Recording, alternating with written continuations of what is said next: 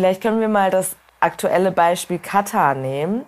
Da wird dann irgendwie gesagt, auch von Kataris habe ich jetzt auf Twitter gelesen, einen Tweet, der unglaublich viral gegangen ist. Über 200.000 Likes hat er bekommen von einem Katari, der darüber berichtet hat, dass er das gut findet, dass eine Person, die eine, die ein T-Shirt anhatte mit einer Regenbogenflagge, nicht ins Stadion zugelassen worden ist. Und unsere Kultur gibt das halt nicht her und die, der Westen muss halt mal lernen, dass die nicht der Maßstab für Menschenrechte sind.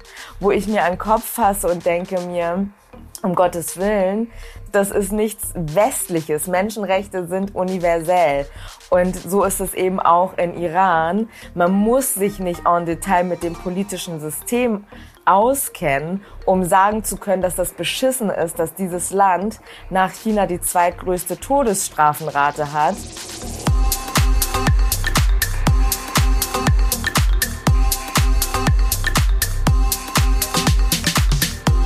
Zart bleiben, der Podcast mit Fabian Haut. Heute ist Amina Aziz zu Besuch. Hi Amina. Hi Fabi, freut mich. Amina, wir kennen uns schon eine ganze Weile von früher, deshalb sagst du auch Fabi. Wir haben eine Geschichte zusammen und ich freue mich voll, dass wir jetzt auch ja hier im Kontext Podcast zusammenfinden. Das freut mich auch sehr. Vielen Dank für die Einladung. Logo. Du bist aber heute nicht hier, weil wir befreundet sind und uns kennen, sondern wir über die ja, Proteste und die revolutionäre Bewegung in Iran reden wollen und wie man sich überhaupt solidarisch zeigen kann. Du bist Islamwissenschaftlerin und hast als wissenschaftliche Mitarbeiterin in der Politik gearbeitet und auch fürs Goethe-Institut zum Beispiel. Fürs Goethe so freiberuflich, ne? Ja. Und äh, auch für eine Abgeordnete im Bundestag. Aber du bist oder hast mittlerweile zum Journalismus gewechselt und arbeitest als Journalistin, hast deine eigene Kolumne für die Taz, La Dolce Vita heißt die, die gibt es jetzt schon seit ein paar Monaten. Congrats nochmal dazu. Danke und hast auch eine neue deutsche Enzyklopädie veröffentlicht vor zwei Jahren, die Enzyklopädia Almanica. Das ist eine Sammlung von Tweets aus dem Alltag in der Migrationsgesellschaft. Du bist nämlich auf Twitter auch sehr aktiv und du schreibst zu Themen wie Klassismus, Antirassismus, Postkolonialismus und arbeitest immer aus einer intersektionalen feministischen Perspektive. Wie gesagt, kennen wir uns aus einer Zeit vor heute. Wir haben während des Studiums denselben Nebenjob gehabt und du hast, wie gesagt, Islamwissenschaften damals studiert mit Schwerpunkt Iran. Und darüber wollen wir uns heute auch unterhalten, was seit über zwei Monaten in Iran passiert. Wir wollen uns über das Mullah-Regime unterhalten und ja auch über die Proteste und vor allem den Kampf, vor allem der der Frauen um Freiheit, aber auch der von ethnischen, religiösen Minderheiten. Und es passieren einfach momentan so viele extreme, brutale Dinge parallel. Gerade vor ein paar Tagen der Anschlag auf den Club Q in Colorado, wo ja fünf Queers erschossen wurden und es so viele Verletzte gab. Und dann dieser Hype um, um die WM und diese, diese Absurdheit, ja, und der Krieg in der Ukraine anhaltend und es ist einfach Hölle, dass es gefühlt so eine Art Terror-Ranking gibt und auch in den Medien sich die Schlachtzeilen ablösen und es ist so schwierig, diese Dinge einzuordnen, wenn man kein Experte, keine Expertin ist. Und deswegen freue ich mich, dass du heute da bist und wir fernab von den ganzen Newsfeeds auch ja persönlich und weitergreifend uns über die Proteste in Iran unterhalten können. Ja, ich hoffe, dass ich wenigstens ein bisschen dazu beitragen kann. Du hast Islamwissenschaft in Teheran auch studiert. Das stelle ich mir voll prekär vor. Wie war das? Wie kam das? Und ja, wie war diese Erfahrung für dich? Ich habe ganz normal ein Auslandssemester gemacht, beziehungsweise okay. zwei. Und ja, das war natürlich, also meine Familie war dagegen, weil das so, wieso willst du das machen? Und mhm. dann auch noch so quasi in Richtung Islamwissenschaft, wieso sollte man das machen? Die sind jetzt nicht so super religiös. Und dann halt auch noch so, es ist eine staatliche Universität gewesen. Also das war schon so ein bisschen so, hm. Aber für mich war der Auslöser überhaupt Islamwissenschaft studieren zu wollen, zu wissen, ob das, was mir die Leute erzählen in Iran, also der Bezug da, wo meine Eltern herkommen, die Revolution, die sie 79 mitgemacht haben, was da passiert ist, so eine wissenschaftliche Herangehensweise daran zu haben. Das war für mich der Grund, das überhaupt zu studieren.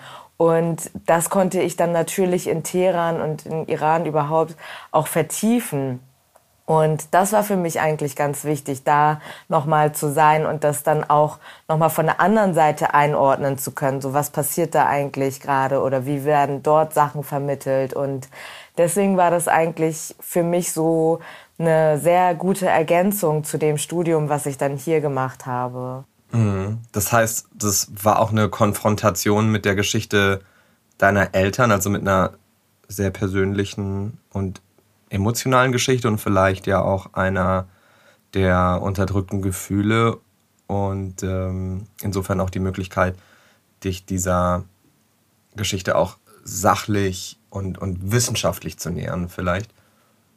Ja, unterdrückt wurde das Thema nicht und also man kann schon so eine unemotionale Herangehensweise haben, aber ich finde so ein wissenschaftlicher Zugang wo dann eben auch Diskussionen, statt, Diskussionen stattfinden im Rahmen der Uni, ein universitärer Austausch.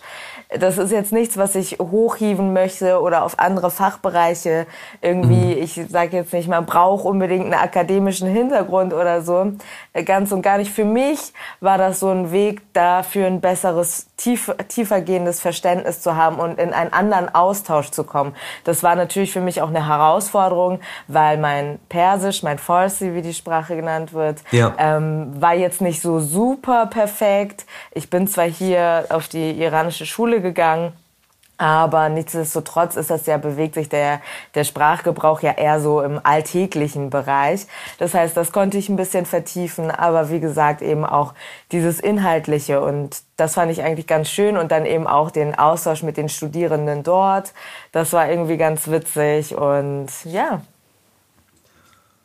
Man hat sich schon, so doof das auch klingt, in den letzten Jahren, ist auch eine sehr westliche Perspektive, irgendwie damit abgefunden, wie es in der Islamischen Republik Iran, äh, wie es da so läuft, dass da Menschen unterdrückt werden, Frauen und Minderheiten und, und, und die hingerichtet werden, dass Menschen geflohen sind und in ihre eigene Heimat nicht zurückkehren können. Durch die jetzt stattfindenden Proteste, also durch diese revolutionäre Bewegung, die wir da beobachten, in dieser ja, radikalen Form, ist es jetzt gerade besonders wichtig, dass wir uns auch wieder mehr mit Iran beschäftigen Du meinst jetzt so von Leuten, die vielleicht jetzt nicht so vom Fach sind oder so? Ja, ja genau. Also da rechne ich mich auch dazu. All, all diejenigen, die sagen, krass, was da passiert, aber ist halt seit Jahrzehnten so, ja. dass wir uns mehr mit der Situation und dem System in Iran auseinandersetzen. Ja, also ich glaube nicht, dass jeder jetzt sich so en Detail damit beschäftigen muss und mit dem politischen System und ähm, irgendwie, dass man sich damit so super krass auskennen muss. Weil ich denke, dass das, was dort passiert, nämlich, dass die Menschen dort in einer Diktatur leben, dass das universell ist. Also man kann universell sich für Menschenrechte einsetzen.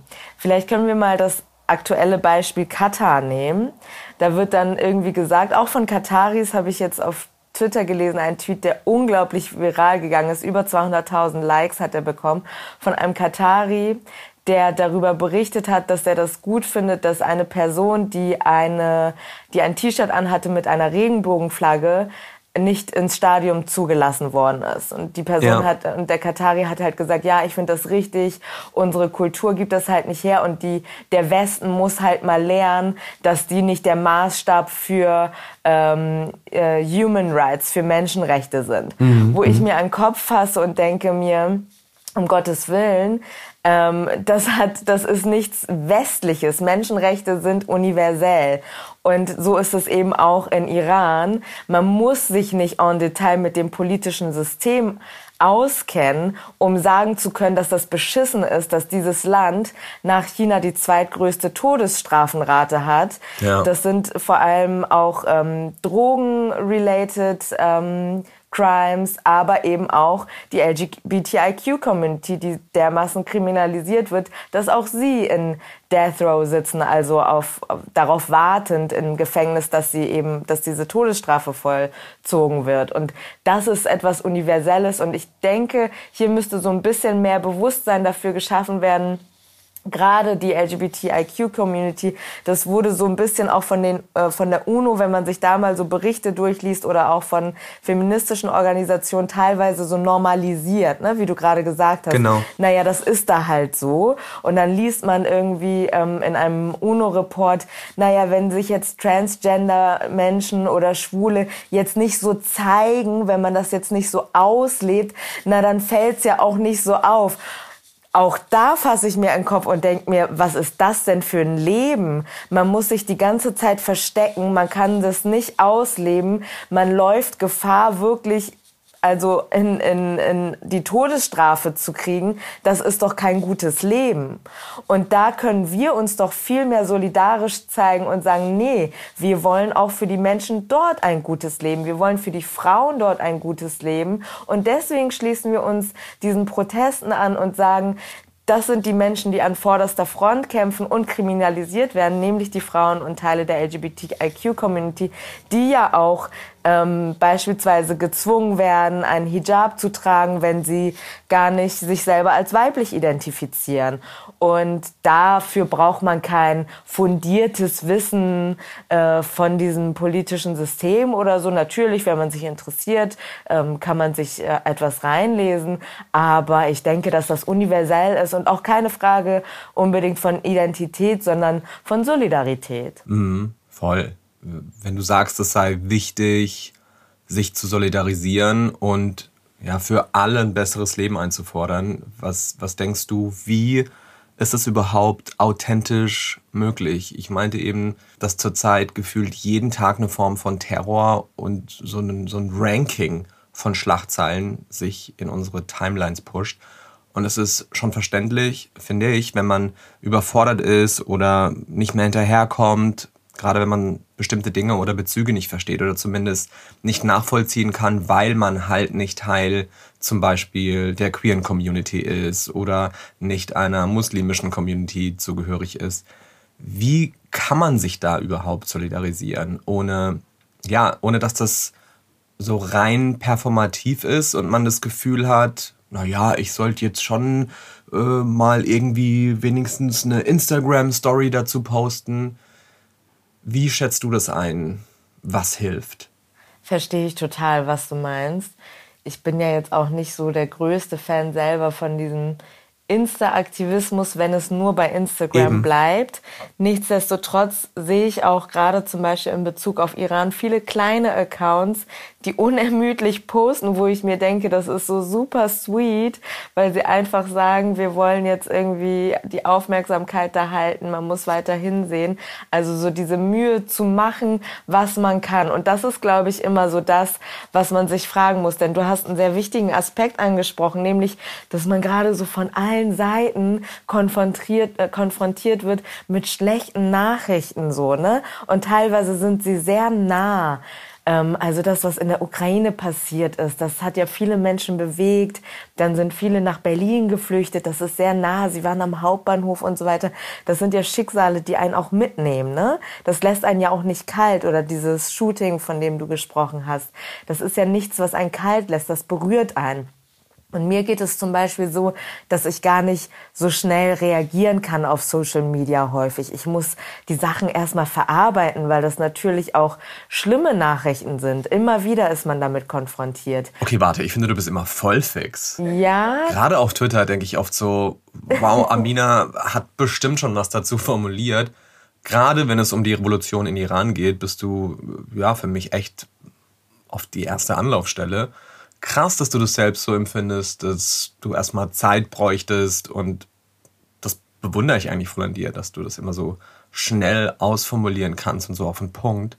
Mm, aber findest du überhaupt eine Form von Distanz? Denn das Thema Iran ist zwar irgendwie Teil deines Jobs, aber es ist ja auch Teil deiner Biografie und der deiner Eltern.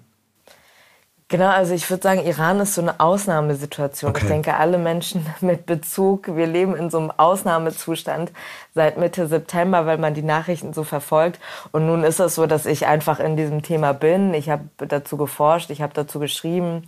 Ähm, deswegen passiert das in dem Thema vielleicht bei mir schneller als bei anderen Sachen. Aber zum Beispiel zu dem Shooting ähm, jetzt habe ich noch nichts formulieren können und auch bei anderen Anschlägen ich geht mir das so, dass ich erstmal so ein, eine Weile brauche, um das einmal kurz sacken zu lassen. Ähm, und also so eine Distanz ich finde das immer so ein bisschen schwierig. Was heißt Distanz? Häufig wird das so verbunden mit Emotionalität. Darf man nicht mehr empathisch sein mit Schicksalen, über die man als Journalistin berichtet? Heißt es dann, man ist irgendwie unsachlich? Diesen Vorwurf hat man ja auch schon ja. irgendwie so bekommen. Aber ich denke schon, dass man eine Haltung, also Journalismus mit Haltung, finde ich, ähm, extrem wichtig, nicht nur in Bezug auf Iran, sondern generell, was, was möchte man denn mit Journalismus überhaupt erreichen? So möchte man nur abbilden? Da würde ich sagen, das ist vielleicht sogar eine sehr einfache Form von Journalismus, dass man irgendwie sich bewusst ist, naja, das bildet halt jetzt so einen Ausschnitt ab, den ich gerade so wahrnehme und das war's. Aber wir wollen ja auch einordnen und wir wollen ja auch sagen, das ist irgendwie gerade eine Situation in der Welt, in der wir uns befinden, die für viele Menschen überhaupt nicht cool sind. Und da sind wir auch wieder vielleicht ein bisschen weg von Iran. Aber mhm. das ist etwas, was mir zum Beispiel total Hoffnung gibt, dass es viele Menschen gibt, die was ändern wollen an dieser Situation in der Welt. Und das haben, sehen wir zum Beispiel bei KlimaaktivistInnen, egal welcher Gruppierung sie angehören, egal wie sie vorgehen. Aber die geben uns ja auch Hoffnung und viele Menschen, die aktiv sind in dem Feld, weil sie sagen, wir können was verändern. Und das ist, glaube ich, das äh, etwas, womit man auch so ein bisschen aus der Stagnation selber so rauskommen kann, dass man sagt, ich, ich versuche das, was in meiner Möglichkeit, was in meinem Rahmen ist, irgendwie darauf aufmerksam zu machen, so wie du das jetzt auch machst mit dem Podcast. Ne? Also du suchst dir ja auch irgendwie Themen raus, von denen du sagst, nee, das ist jetzt irgendwie wichtig und das ist der Rahmen, in dem ich Sachen abbilden kann. Und das ist, glaube ich, etwas, wo jeder so ein bisschen gucken kann, wie können wir das verändern. Denn ich denke, es ist wichtig, sich vor Augen zu führen, dass das, was passiert, ist ja menschgemacht. Das heißt, die Veränderung kann auch vom Menschen kommen. Das ist jetzt nichts, irgendwie Gottgegebenes oder keine Ahnung was, sondern das ist vom Menschen gemacht und der Mensch kann das auch ändern. Und das ist, finde ich, so eine Perspektive, die einem auch Hoffnung geben kann, auch wenn das manchmal sehr dunkel aussieht da draußen. Mhm. Ja.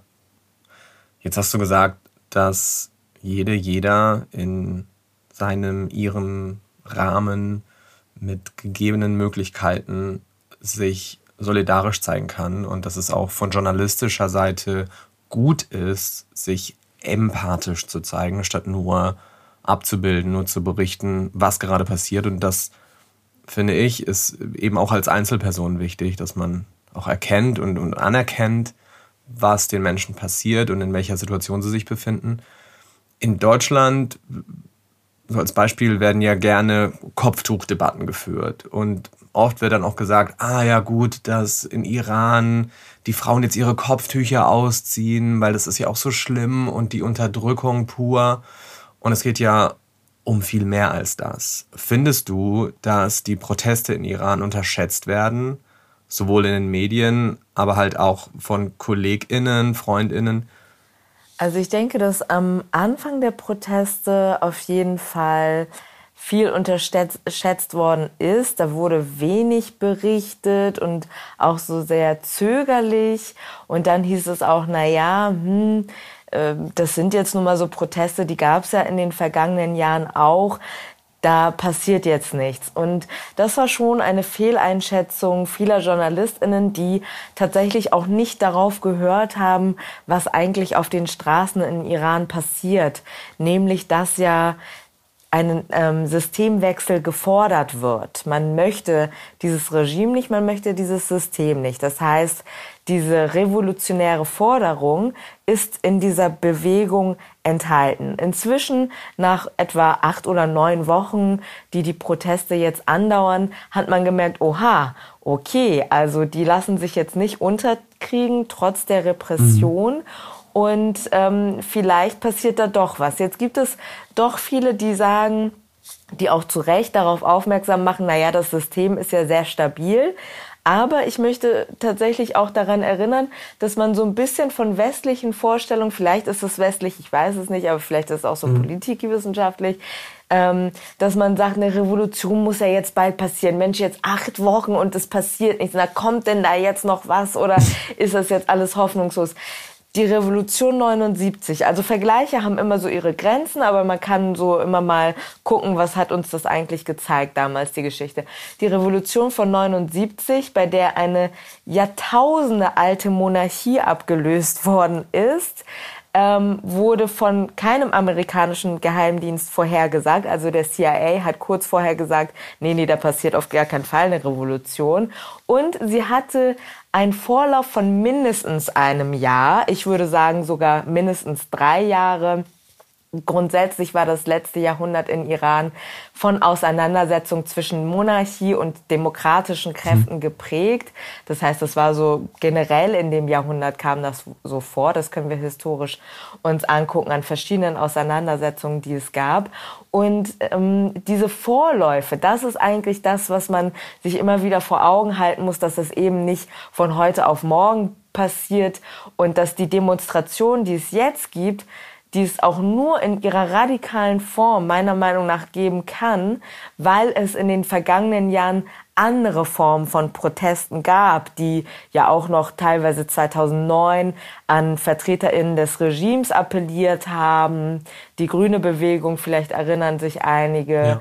Das war ja alles so ein bisschen systemimmanent. Da waren die Stimmen, die gesagt haben, nee, wir brauchen ein anderes System, ja sehr wenig. Das hat sich jetzt geändert radikal, weil man gesehen hat, nee, mit diesem System ist nichts zu verändern. Unsere Rechte, unsere wirtschaftliche Situation verbessert sich nicht. Wir brauchen ein anderes System. Wir haben keinen Bock mehr auf diese Unterdrückung.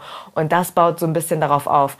Ob das jetzt morgen sich verändern wird oder erst in einem Jahr oder vielleicht auch in zwei, das wird man sehen. Aber dass das überhaupt angesprochen wird, mhm. ist schon mal was Gutes. Also du hast schon das Gefühl, dass das Verständnis, was da in Iran passiert, weit über Proteste hinausgeht, dass das eine Revolution ist, die ja vor zwei Monaten durch die Ermordung der jungen Kurdin Shina Amini ausgelöst wurde. Also du hast schon das Gefühl, dass das mittlerweile gesehen wird und vielleicht auch, dass es irgendwie noch gar kein Ergebnis geben muss, sondern dass diese radikale Form des Protestierens, ähm, diese Einforderung eines Systemwechsels, dass das allein schon revolutionär ist.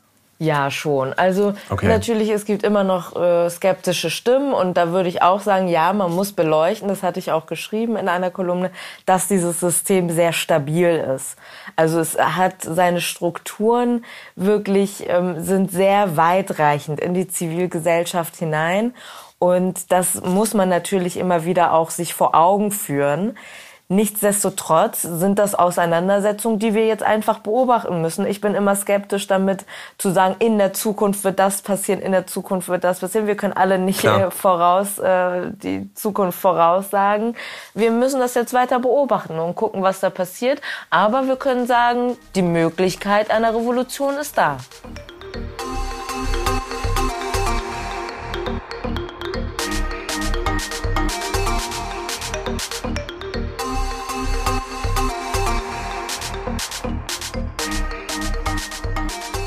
Und wir gehen in die Werbung und sind wie immer bei Dr. Hauschka. Und normalerweise mache ich an dieser Stelle keine konkreten Zeitangaben. Ich nenne also kein Datum oder keinen spezifischen Zeitraum und spreche, wenn, dann eher von einer Saison oder einer Jahreszeit. Denn klar, bei Zartbleiben geht es zwar immer auch um aktuelle Themen und Ereignisse und auch um News bei Dr. Hauschka, aber Logo hören nicht alle diese Sendungen zur selben Zeit und auch nicht pünktlich am Tag der Veröffentlichung. Wann immer ihr also eine Folge von Zartbleiben hört, soll das nach jetzt klingen und nicht nach vorbei oder von gestern. Heute mache ich aber eine Ausnahme.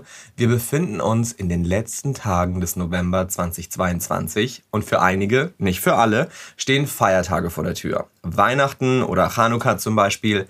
Ich selbst bin zero religiös, aber ich habe mir ein paar Weihnachtstraditionen gekidnappt, weil wenn schon jeden Tag um 12 die Kirchenglocken läuten bei mir gegenüber und ich sowieso täglich mit einer Gesellschaft dealen muss, die uns immer wieder versucht, christliche Traditionen überzustülpen, ey, dann kann ich auch meine Inner Mariah kultivieren. Und eine Sache, die ich wirklich liebe, sind Adventskalender. Kein Scherz. Aber nicht die mit alten Nikoläusen aus Schoko, sondern die mit Dingen, die man auch irgendwie verwenden kann. Entweder man baut sich so einen Kalender selbst, äh, natürlich also für andere, oder man bekommt so einen DIY-Kalender eben geschenkt oder kauft sich einen. Aber nur dann, wenn man auf die Inhalte vertrauen kann. Und bei Dr. Hauschka ist das natürlich so. Und für alle, die jetzt, also wirklich im Jetzt sind, Ende November, die können den Dr. Hauschka Adventskalender jetzt noch bestellen und er kommt pünktlich zum 1. Dezember an. Was euch darin erwartet, ohne alles zu spoilern, das erzähle ich euch später. Jetzt geht's aber erstmal zurück zur Show zurück zu Zartbleiben.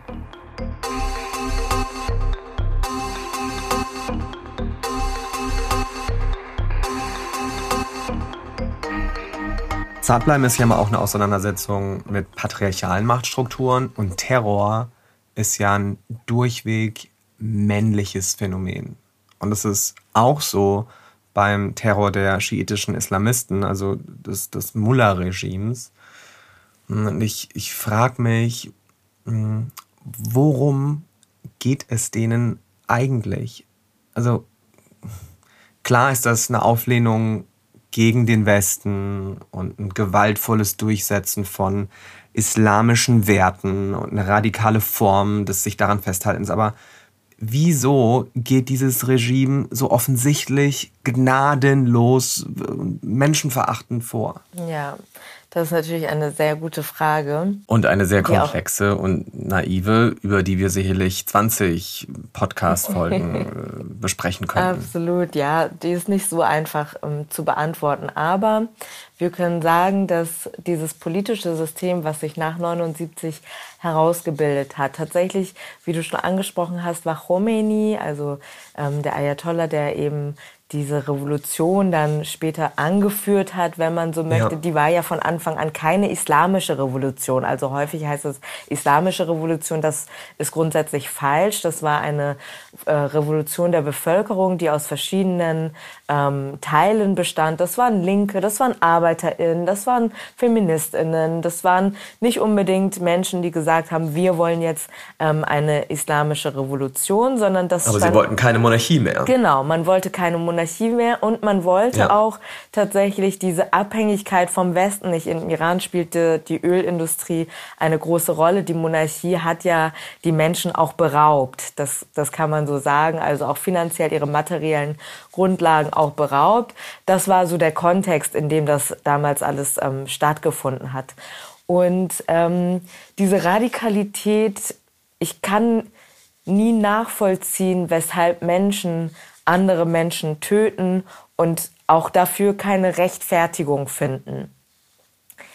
Das System, das Khomeini aufgebaut hat, war sicherlich darin begründet, zum einen in der Ablehnung von allem, was westlich ist. Und das ist auch ein islamistisches Narrativ. Und deswegen, also es stimmt, was du sagst, dass es so schiitisch ist und so weiter. Aber ich würde ganz stark dafür plädieren, dass es überall, wo Islam eine Rolle spielt in der Politik oder in der Justiz, dass es häufig zu solchen menschenverachtenden Ausübungen kommt.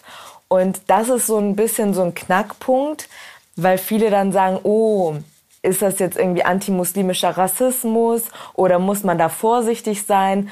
Oder es kommt andererseits dazu, ja, Islam ist ja so und so und das kann man nicht tolerieren und so. Aber ich denke, wir müssen diese Auseinandersetzung führen und auch, wir müssen diese Auseinandersetzung auch selbstbewusst führen. Also wir können sagen, dass es in der Diaspora außerhalb muslimischer Länder antimuslimischen Rassismus gibt. Musliminnen werden benachteiligt, sie werden gewaltvoll angegangen, auch Frauen werden gewaltvoll angegangen. Aber aus muslimischen Ländern flüchten viele Menschen, LGBTIQ-Community flüchtet, ähm, Frauen flüchten, viele Männer ja auch. Denen geht's nicht gut aufgrund von Gesetzen, die islamisch geprägt sind oder mit dem Koran begründet werden. Und nur weil es Gruppen gibt, die irgendwie tolle, progressive Muslime sind, heißt es nicht, dass es nicht auch diese Schattenseiten gibt, wenn man das mal so sagen kann.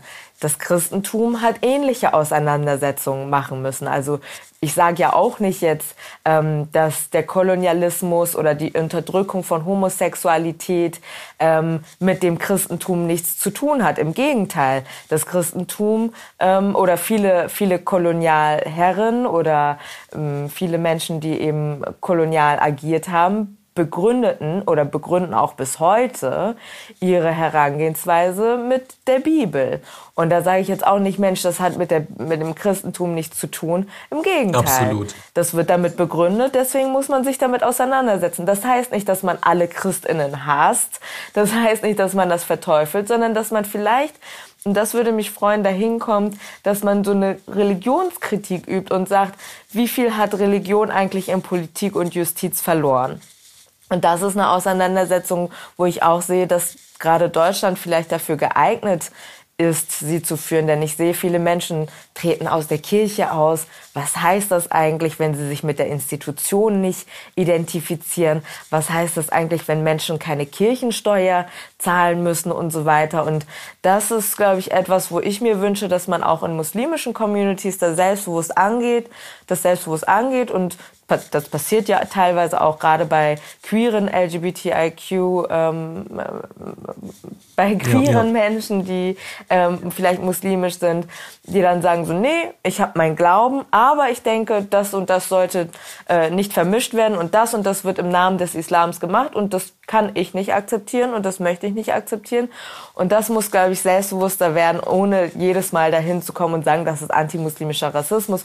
Und da wünsche ich mir auch ehrlich gesagt ein bisschen mehr Solidarität, denn diese feministischen Rechte und diese patriarchalen Strukturen, die du angesprochen hast, die gehen uns alle an. Und dagegen kann man immer sich positionieren, ob man jetzt muslimisch ist oder nicht.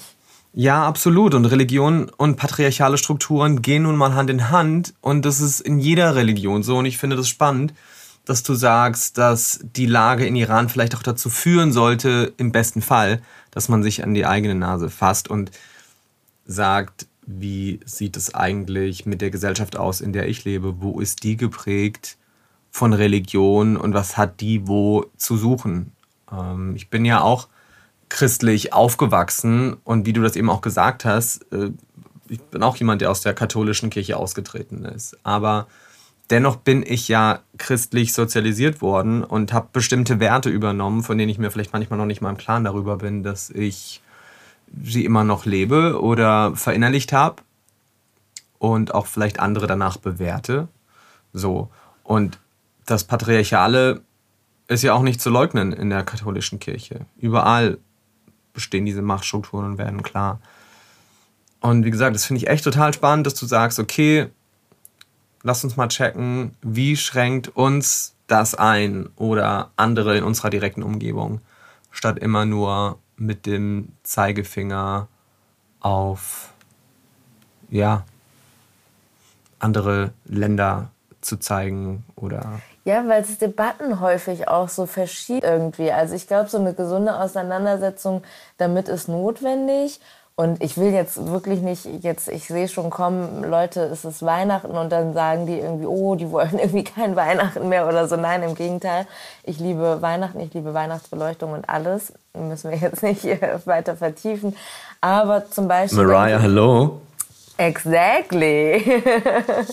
ähm, aber ich denke, dass ähm, man sich tatsächlich fragen muss, in den letzten Jahren ist ja viel so eine Debatte geführt worden. Du hast irgendwie schon Kopftuchdebatte angesprochen. Und ich denke, dass man tatsächlich das einmal machen muss, ähm, auch um zu sehen, welche Konfliktlinien sind da eigentlich seitens der Politik gezogen worden. Da wird dann so ahistorisch von einem christlich-jüdischen Abendland gesprochen, aber es gab ja auch schon sehr viele Jahre oder Jahrhunderte ja auch Musliminnen hier.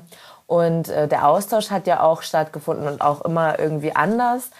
Um dann aber auch dahin zu kommen, um zu sagen, dass das ja auch häufig auch Debatten sind, die von so Sachen irgendwie ablenken. Also wenn wir uns jetzt mal angucken, wir haben eine Energiewende ver verpasst, so, ne? Also Deutschland hat mit so einer konservativen Partei, die 16 Jahre regiert hat, komplett verpasst, sich erneuerbaren Energien hinzugeben. Und das fällt uns jetzt so auf die Füße. Die auch die Religion im Namen trägt. By genau, eben. Und das war aber für diese Partei oder für diejenigen, die das irgendwie in Ordnung fanden oder so oder auch gut fanden. Ich mache dem jetzt gar keinen Vorwurf, aber ich glaube, dass man das mal so ein bisschen kritisch auch im Nachhinein reflektieren kann. Wo hat uns das eigentlich hingeführt? Weil ich glaube, dass Debatten um irgendwie Geflüchtete lauter geführt worden sind, in diesem Land, das ja irgendwie die ähm, eine der stärksten oder wirtschaftlich stärksten Industrienationen sind und das sich finanziell viel mehr leisten kann. Also ich finde, diese Debatten um Geflüchtete kann man sich das leisten, die aufzunehmen, finde ich wirklich äh, rational auch ähm, absurd, weil natürlich kann Deutschland sich das leisten. Man muss halt gucken, wie man Infrastrukturen schafft, dass es ähm, ein gutes Zusammenleben ermöglicht wird. Aber diese Debatten wurden halt viel lauter geführt als Debatten, die auch genauso wichtig sind, wenn nicht sogar wichtiger. Also wie kann das denn sein, dass wir jetzt uns Sorgen dar darüber machen müssen, können wir warm irgendwie duschen, können wir warm heizen? Ähm, müssen Kinder und Jugendliche vielleicht sich noch viel mehr einschränken, was das eingeht. Da habe ich jetzt auch schon gehört, dass es an einigen Schulen dann hieß, naja, dusch doch nicht mehr ähm, warm, nur noch kalt. Und da frage ich mich schon, dass diese Energiewende, wir haben es jetzt ja auch gesehen, in Ägypten war die große globale Klimakonferenz, von der viele Expertinnen sagen, dass sie ja jetzt nicht so viel gebracht hat und dass wir diese Klimaziele eigentlich nicht einhalten können. Und da muss man sich schon mal fragen, wo wird an welcher Stelle eigentlich so eine Art Kulturkampf mhm. irgendwie betrieben, die von eigentlichen Themen ablenken. Du hast eben die Politik der CDU angesprochen, konkret deren Versäumnisse in Bezug auf die Klimaziele. Also etwas, das sich heute erst herausstellt. Die Ergebnisse werden heute erst klar aus einer Politik, die Jahrzehnte zurückliegt. Ähm, wie schätzt du denn die politische Situation momentan ein? Also jetzt nicht nur in Bezug auf die Themen der Klimakonferenz, sondern in Bezug auf Iran, etwa von unserer Außenministerin, von Frau Baerbock. Es gab ja Sanktionen für den Iran und Frau Baerbock zeigt ja auch auf Social Media sehr viel Solidarität und darum wird ja auch sehr viel Content produziert, sage ich mal. Ist das die Form von politischer Solidarität? Ist das die Form von Politik, die wir gerade brauchen, um diesen Protesten in Iran gerecht zu werden und die auch zu unterstützen? Oder ähm, ist das eine Form von Appeasement von der deutschen Regierung? Also, ich denke, dass PolitikerInnen sich anders als Aktivistinnen oder Journalistinnen anders verhalten müssen. Also ich finde, da kann man viel mehr auf das, was sie tun, schauen, als auf Worte. Und diese Worte, die dann von Baerbock kamen, Scholz hat sich sehr lange nicht geäußert. Dann hat er sich geäußert in einem Statement, das ähm, ja stärker war, als vielleicht einige gedacht haben zu der Situation in Iran oder in der Verurteilung, in dem, wie das Regime vorgeht. Nichtsdestotrotz, das Handeln sieht schon etwas anders aus. Also das könnte vehementer sein. Nun gibt es welche, die sagen, na, so funktioniert Politik nicht. Aber dieses, diese, dieser Ansatz von so funktioniert Politik nicht hat uns in den letzten Jahren einfach so viel Schlamassel eingeräumt, dass man sagen muss, das sieht man doch jetzt, dass das uns in die Füße, auf die Füße fällt. Gleichzeitig muss ich sagen, dass ich denke, dass im Rahmen dieses politischen Systems, das wir haben im, Kapitalismus, das hört sich jetzt so groß an, aber ich denke, dass man gar nicht, also Annalena Baerbock, ähm, sagen wir jetzt mal wohlwollend, dass sie wirklich Feminismus möchte und für Frauen einstehen möchte und das wirklich scheiße findet, was da passiert und vielleicht sogar viel mehr möchte. Sagen wir das jetzt mal wohlwollend. Ich glaube, sie könnte das gar nicht umsetzen, was sie vielleicht gerne umsetzen wollen würde. Das ist, glaube ich, gar nicht möglich. Also jetzt zum Beispiel gab es ja Anschläge auch aus der Türkei auf die kurdische Bevölkerung und ähm, gleichzeitig ist die Innenministerin, also Nancy Faeser, ähm, zu ihrem Counterpart, zu, ihrem türkischen Counterpart gefahren und schüttelt mit ihm die Hände. Und das kann man natürlich kritisch beur beurteilen und sich fragen, muss das denn überhaupt sein? Aber ich glaube, dass solange es um Eigeninteressen geht, und das ist auch in Iran der Fall, Iran ist ähm, für die Region ein, ein wichtiger, ein wichtiger ähm, Akteur und gleichzeitig mhm. natürlich auch für Ressourcen, also Öl und Gas. Iran hat mit die größten Vorkommen. Das spielt natürlich für westliche Länder eine Rolle. Gerade jetzt in Bezug auf Russland. Genau. Gerade jetzt hat das eine viel schwerwiegendere ja, äh, Dringlichkeit, sich auch mit Iran gut zu stellen. Kann man das irgendwie so sehen an unserer Politik, dass das nach wie vor versucht wird? zu sagen, wir sind für Menschenrechte und was in Iran passiert, ist nicht richtig, nicht gut, das schränkt ja das Regime dort nicht wirklich ein. Genau, also man könnte natürlich in seinen Sanktionen noch viel härter sein. Man könnte hier beispielsweise, gibt es Vorschläge zu sagen, man weist den Botschafter aus, was nicht automatisch dazu führen würde, dass der Botschaftsbetrieb eingestellt wird. Also viele Menschen sind ja natürlich auch angewiesen auf ihre Papiere und so weiter. Das ja. hieße das nicht. Aber eben, das hätte nochmal so eine krassere Auswirkung zu sagen, wir tolerieren das überhaupt nicht, was da passiert. Und natürlich können Sanktionen auf das Regime oder auf Mitglieder des Regimes auch ausgeweitet werden. Nichtsdestotrotz, wie gesagt, glaube ich, dass es, ähm, also das sind so Möglichkeiten, die passieren könnten, wo man wirklich noch einen Schritt weitergehen könnte.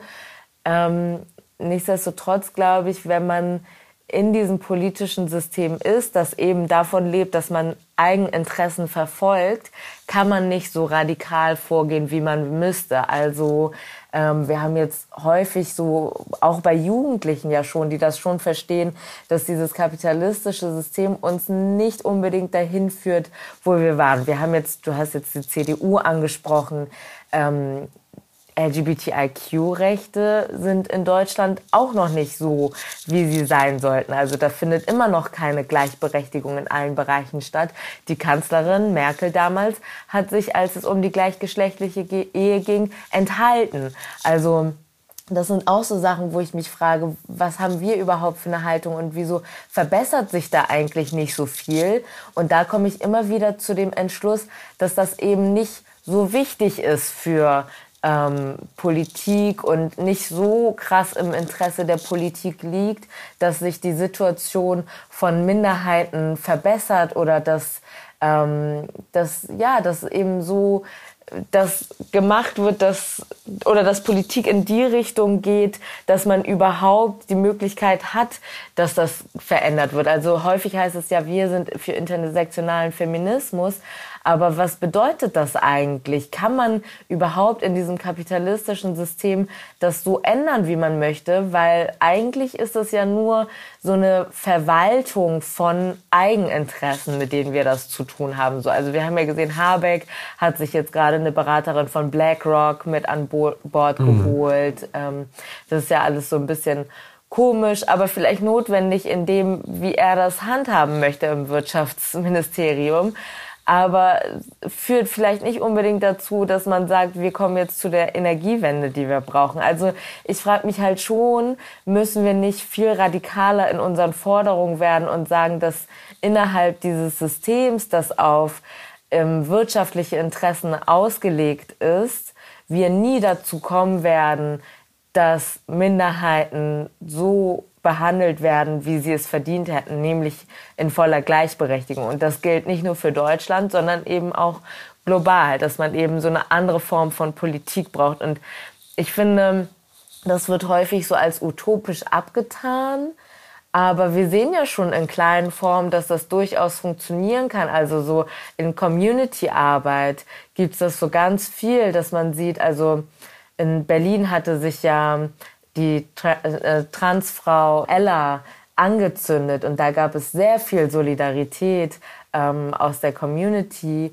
Und da wurde sehr viel getan. Und das sind ja immer so kleine Ansätze, wo ich merke, und das gilt ähnliches auch, wenn man zum Beispiel sieht, wie Menschen Bäume gießen oder keine Ahnung, worum man sich kümmert, auch bei rassistischen Vorfällen, dass es Communities sind, die dann aktiv werden. Und es gibt ja im Kleinen immer schon diese, diese Herangehensweisen. Und da kann man sich mal fragen, wie kann man das eigentlich ausweiten, so? Und muss man nicht viel, eine viel radikalere Kritik, eine, eine Systemkritik üben? Naja, aber die Personen, die an der Macht sind, die Macht ausüben in Deutschland, zum Beispiel, sind in den meisten Fällen halt heterosexuelle Männer. Weiße heterosexuelle Männer, die natürlich äh, Belange bestimmter Minderheiten, BIPOCs, queerer Personen etc. ja, überhaupt nicht auf dem Schirm haben oder selbst wenn sie damit konfrontiert werden, die halt überhaupt nicht als wichtig empfinden, weil es sie einfach nicht betrifft. Und es ist nach wie vor so. Ich weiß, nicht mehr, ähm, wie viele, ähm, was ist die äh, Frauenrate im Bundestag aktuell? Liegen wir da so bei knapp 30 Prozent vielleicht. Das ist halt nicht nur in Bezug auf Gender so, sondern mh, generell ähm, sind zu wenig Minderheiten im Bundestag vertreten. Also Minderheiten und deren Perspektiven und Positionen werden da nicht vertreten. Gehört werden die mittlerweile schon, aber ich glaube, dass diese Stimmen mit großer Vehemenz auf Minimal Volume gehalten werden. Da würde ich dir absolut zustimmen. Du hast total recht. Gleichzeitig würde ich halt schon auch diesen Schritt weitergehen und, zu, und, und und sagen, Repräsentation ist nicht alles. Also wir können jetzt nicht sagen, dass wir nur weil wir dann plötzlich irgendwie 50 Prozent äh, Frauenquote haben im Bundestag oder so, auch darauf hoffen können, dass Feminismus vielleicht an, anders behandelt wird. Denn ich glaube, dass das Patriarchat so eng mit dem Kapitalismus ver verbunden ist. Ja. Das heißt, ich würde noch so einen Schritt weitergehen und sagen, ja, für akute Politik ist es absolut wichtig, dass, dass Menschen das mitgestalten können und ihre Erfahrungen ähm, viel mehr Einfluss finden in die auch ähm, Gesetzgebung und Vorschläge für Gesetze. Aber wir können uns da jetzt nicht so viel Hoffnung machen und sagen, naja, wenn Repräsentation da ist, dann wird das schon. Denn auch dann wird es immer noch um wirtschaftliche Interessen gehen. Und, und das ist etwas, wo ich denke, wo wir von weg, wegkommen müssen.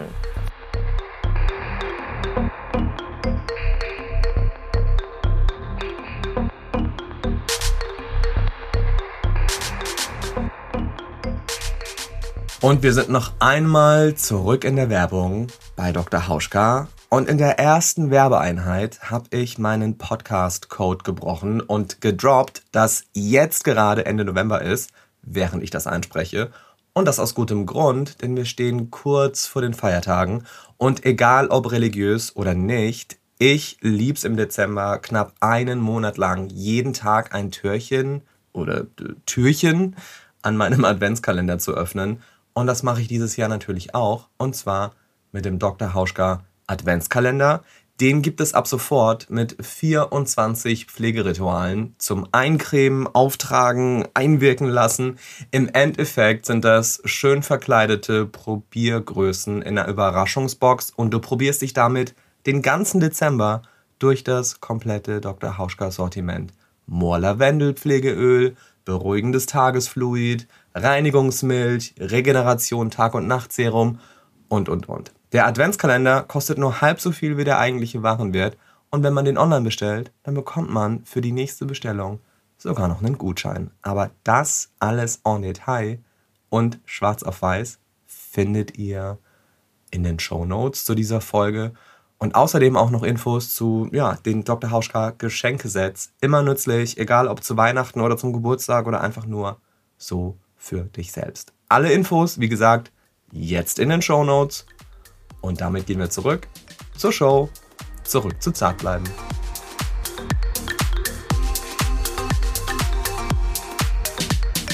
Das ist so eine Sache, also wo sich jetzt auch so ein Kreis schließt, weil ich ja am Anfang gefragt habe, hey, wie kann man eigentlich Solidarität zeigen, ohne dass es performativ ist oder dass es im Endeffekt nichts weiteres ist als noch ein Instagram-Post. Das bedeutet eben auch sein eigenes Verständnis von Gerechtigkeit zu checken und wie gehe ich an meinem äh, Wirkungsort, äh, Raum mit äh, Minderheiten um, was tue ich, um bestimmte Communities zu empowern, zu unterstützen und damit auch selbstreflektiert umzugehen und nicht nur mit dem Zeigefinger, jetzt Beispiel Iran zu zeigen, ähm, mit dem Zeigefinger auf Iran zu zeigen und zu sagen, so, da passieren schreckliche Dinge, weil auch bei uns passieren schreckliche Dinge, für deren Veränderung man sich ja aktiv einsetzen kann. Die wunderbare Audre Lorde hat gesagt, es gibt keine Hierarchie der Unterdrückung. Wir werden alle unterdrückt und sie kam ja auch aus einer radikal feministischen Gruppierung mhm. oder aus, aus einer radikalen feministischen Perspektive oder, oder aus einer radikalen politischen ähm, Perspektive, also ähm, als Teil des ähm, Combahee River, River Collectives, das ja aus einer schwarzen feministischen Perspektive Forderungen formuliert hat an ähm, die Gesellschaft oder Forderungen an vor allen Dingen auch die schwarzen Communities in den USA formuliert hat, weil sie eben gesagt haben, wir schwarzen Frauen, die queer sind, werden in dieser Bewe Bewegung überhaupt nicht gehört. Und ähm, natürlich heißt das nicht, wenn sie sagt, es gibt keine Hierarchie der Unterdrückung, dass Menschen nicht unterschiedlich behandelt werden. Also selbstverständlich werden ähm, rumänische ArbeiterInnen oder andere Minderheiten, ähm, rassifizierte Menschen auf dem Arbeitsmarkt anders behandelt oder in der Gesellschaft anders behandelt als andere. So, aber nichtsdestotrotz sitzen wir dahingehend, und das hast du ja ganz richtig gesagt, im selben Boot, dass es diese Unterdrückung in unterschiedlicher Prägung oder in unterschiedlicher Härte überall auf der Welt gibt. Und dann, finde ich, kommen wir auch zu Gemeinsamkeiten, die wir gehen. Lass uns das Beispiel Iran nehmen. Es gibt Arbeiterinnenstreiks. Diese Arbeiterinnenstreiks sind essentiell für diese revolutionäre Bewegung. Streiks sind aber grundsätzlich essentiell für Veränderung. Also wenn wir uns Arbeiterinnenrechte auch in Deutschland angucken, dann sind die häufig durch Streiks entstanden. Die Berliner Krankenhausbewegung beispielsweise oder auch in NRW, wo gestreikt worden ist, die hat viel erreicht durch Streiks. Ähm, was eben nicht erreicht worden ist, beispielsweise in der Pandemie, wo dann irgendwie geklatscht worden ist für Pflegekräfte, sondern nee, die haben gesagt, wir brauchen bessere Arbeitsverhältnisse, damit, weil wir bessere Lebensverhältnisse brauchen. Wir streiken und haben das für sich so als Mittel genommen, ähm, zu sagen, das ist jetzt unsere Form des Protests. Wir geben unseren Körper, unsere Arbeitskraft nicht mehr her, bis wir das erfahren, was wir für gerecht finden oder zumindest äh, eine Art von Kompromiss. Und da findet man, glaube ich, auch global so Gemeinsamkeiten. Äh, zum Beispiel Amazon, Chris Smalls, die ja die Gewerkschaft in den USA gegründet haben. Was war das überhaupt für ein historischer Moment? Also, dass man so einem Riesen sozusagen die Stirn bieten kann und sagen kann, Alter, uns geht's hier beschissen, wir werden hier komplett ausgebeutet. Ähm, wir, wir wehren uns dagegen. Und das ist vielleicht versteht man das so ein bisschen, dass ich sage, ähm, überall auf der Welt gibt es irgendwie diese Unterdrückung, aber überall auf der Welt äh, heißt das auch, dass es diese Gemeinsamkeiten gibt und dass es ein gemeinsamer Kampf sein kann. Und da finde ich, denke ich, fällt dann auch so eine Art von Solidarität leichter. Das ist, was ich am Anfang meinte. Man muss sich nicht so auskennen mit politischen Systemen jetzt so krass, sondern man kann irgendwie sagen, Alter, die Leute werden da unterdrückt und wir kennen das ja von uns. Hier vielleicht ist es, also mit Sicherheit ist es hier nicht so radikal, weil wir in keiner Diktatur leben, aber ähm, das berührt uns ja auch und da können wir auch dagegen ankämpfen. So Seite an Seite. Ja, voll. Ähm, ey, Vielen Dank, Amina. Ich hatte irgendwie schon, wie will ich sagen, äh, Sorgen über dieses Thema zu sprechen, also speziell jetzt das Regime in Iran, weil ich da natürlich einfach auch nicht die Absenderkompetenz habe wie du, aber ich denke, ja, nee, das geht uns alle an, weil, wie du es sagst, Unterdrückung findet überall statt und patriarchale Macht hat sich in sämtlichen Bereichen festgesetzt, nicht nur in der Politik. Und dieses, ja, ey, Seite an Seite, wie du das äh, so schön gesagt hast, das ist vielleicht auch ein guter Punkt, jetzt den Zuhörenden vielleicht selbst äh, Raum zu geben, darüber nachzudenken, was das für sie bedeutet und welche Möglichkeiten jeder, jede für sich so hat. Hm. Ich finde das eigentlich ganz schön, wenn man so damit rausgeht, dass man sagt, wir können solidarisch miteinander sein und müssen gar nicht irgendwie gegeneinander vielleicht hetzen oder so, sondern aufeinander achten, einfach Seite an Seite die Stimmen lauter machen, sichtbarer machen, so wie du das ja auch mit deinem Podcast machst. Vielen Dank dafür.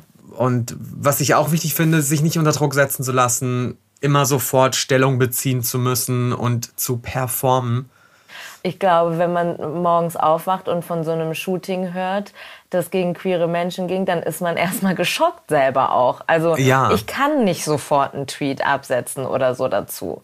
Wobei das bei mir schon eingefordert wird, also in meinem speziellen Fall, ich bekomme dann schon noch mal direkt Nachrichten oder Anfragen, jetzt so bezogen auf das Shooting in Colorado zum Beispiel, äh, sich nicht zu äußern, das ist auch eine Form von Gewalt oder nutze deine Plattform. Ja, ich denke, man muss sich auch, also wir müssen, glaube ich, so weniger, ich finde das ganz schön, du hast ja auch zart bleiben, wenn wir so ein ja. bisschen wohlwollender miteinander sind, ähm, dann kommen wir ja auch zu dem Punkt, wo man sieht, dass, also ich könnte dir jetzt nicht unterstellen, dass du sagst, so schlimm finde ich das Shooting ja gar nicht. Also was impliziert denn so eine Aufforderung so überhaupt? Und dass man erstmal kurz sagt, so Alter, wir lassen jetzt mal Fabi das machen, ähm, wie Fabi das macht. Und wir können schon darauf bauen, dass Fabi dann auch vielleicht diese Plattform nutzt, wie Fabi sie nutzen möchte, so. Dass man dann nicht in so, ein, so in Forderungen reinkommt. Wir können immer erstmal auf uns selber gucken und dann auch gucken, wo haben wir eigentlich irgendwie was gemacht und wo nicht. Und da passiert ziemlich viel, wie du das gesagt hast. Amina, nochmal vielen Dank, dass du heute hier warst und äh, ja, auch danke, dass ihr zugehört habt. Mm, mehr über Amina, ihre Kolumne und zum Beispiel auch der Link zu ihrer Enzyklopädia Almanica liegt jetzt in den Show Notes. Und wie immer freue ich mich über eure Rückmeldungen zu dieser Sendung oder zu einer anderen Zartbleiben-Folge. Am besten via Instagram at Fabian Hart oder at Zartbleiben und worüber ich mich auch freue, sind fünf Sternebewertungen bei Apple Podcasts und auch bei Spotify. Nicht aus Gründen äh, von Ego oder so, sondern damit helft ihr einfach, dem Podcast weiter zu wachsen, von mehr Leuten ja erst gesehen und natürlich dann auch gehört zu werden. Danke also dafür. Und vor allem jetzt nochmal danke an Amina. Schön, dass du heute da warst. Danke, dass wir so sprechen konnten, so entspannt. Ja, finde ich auch. Zu diesem doch sehr ernsten und aufgeladenen und komplexen Thema. Ja, vielen Dank. Macht's ganz gut und bis zum nächsten Mal. Ciao. Tschüss. Tschüss, tschüss.